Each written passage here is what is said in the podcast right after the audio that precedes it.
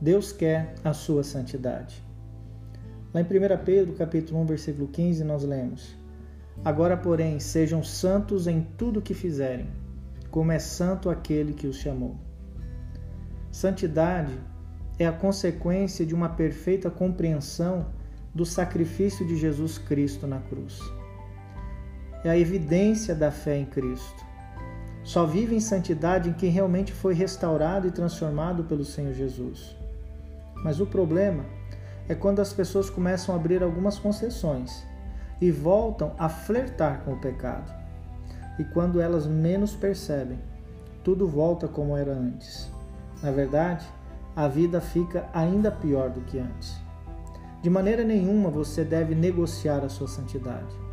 Viver em santidade é viver o antagonismo das paixões da carne, é dizer não à nossa natureza pecaminosa. Jesus espera que vivamos em santidade, porque essa é a verdadeira identidade do cristão autêntico. Por isso, eu e você devemos buscar andar e viver em santidade, conforme a vontade do Senhor. Que Deus te abençoe nesse propósito.